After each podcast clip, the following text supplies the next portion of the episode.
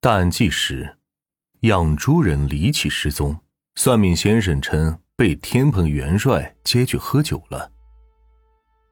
二零一三年一月三十一号除夕，河南省新密市牛店镇发生了一件怪事：镇里赫赫有名的养猪大王五百万，离奇的在自家养猪场里消失了。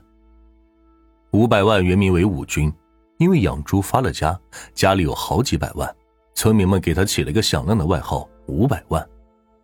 据警方了解，这个“五百万”的外号可能还把武军的身家给说少了。他在新密市光是精装修的豪宅就有好几套，出行都是几十万的轿车。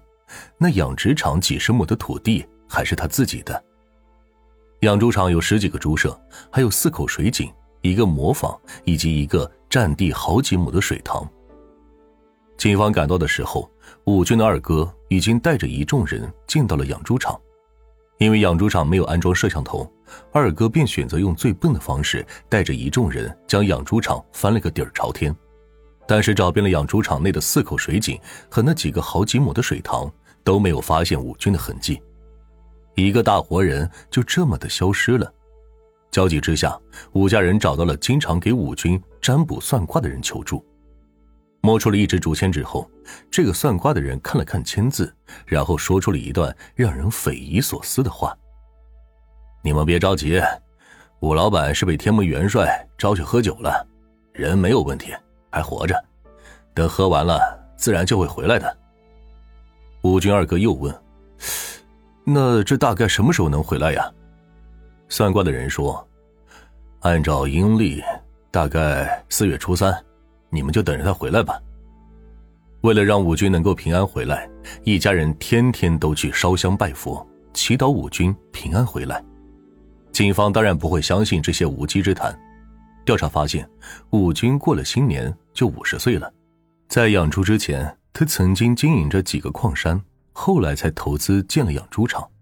或许是因为养猪还杀猪的关系，武军对于占卜算卦非常迷信。当自己要做一些大事之前，他都会去算上一卦，求得上上签之后才会开始。因为养猪场已经被武军的二哥翻了一遍，于是警方决定先从武军的身边人及最后一个见过他的人入手。这个人叫李家润，是武军养猪场的合伙人。李家润回忆，武军失踪之前，二人一同在养猪场的磨坊里给猪磨饲料。时间是从下午一点到四点多，之后武军突然说自己有事，就先走了。这一走就再也没有回来。李家润的说法得到了养猪场员工老郭的证实。养猪场猪多，所以老郭每隔半个小时就会来搬一次饲料。当天最后一次去搬饲料的时候，老板武军已经不在磨坊里了。作为最后一个见到武军的人，李家润的嫌疑很大，但是。从养猪场员工这里得知，武军与李家润关系非常要好，可以说是情同手足，所以李家润暂时被排除了嫌疑。养猪场建在偏僻的乡下，如果武军出门办事，一定会开车。但是当天武军的车一直停在养猪场里，此外，他的钱包以及身份证还放在办公桌上。在对办公室进行搜查的时候，民警发现，武军日常穿的衣服还挂在衣架上。他的皮鞋也没有换，也就是说，当天他说出去办事的时候，身上还穿着邋遢的工作服。而据武军的二哥反映，弟弟是个讲究人，朋友大多数都是老板之类的，所以外出办事一定会把自己捯饬的干净整洁。很显然，武军当时有可能并没有外出。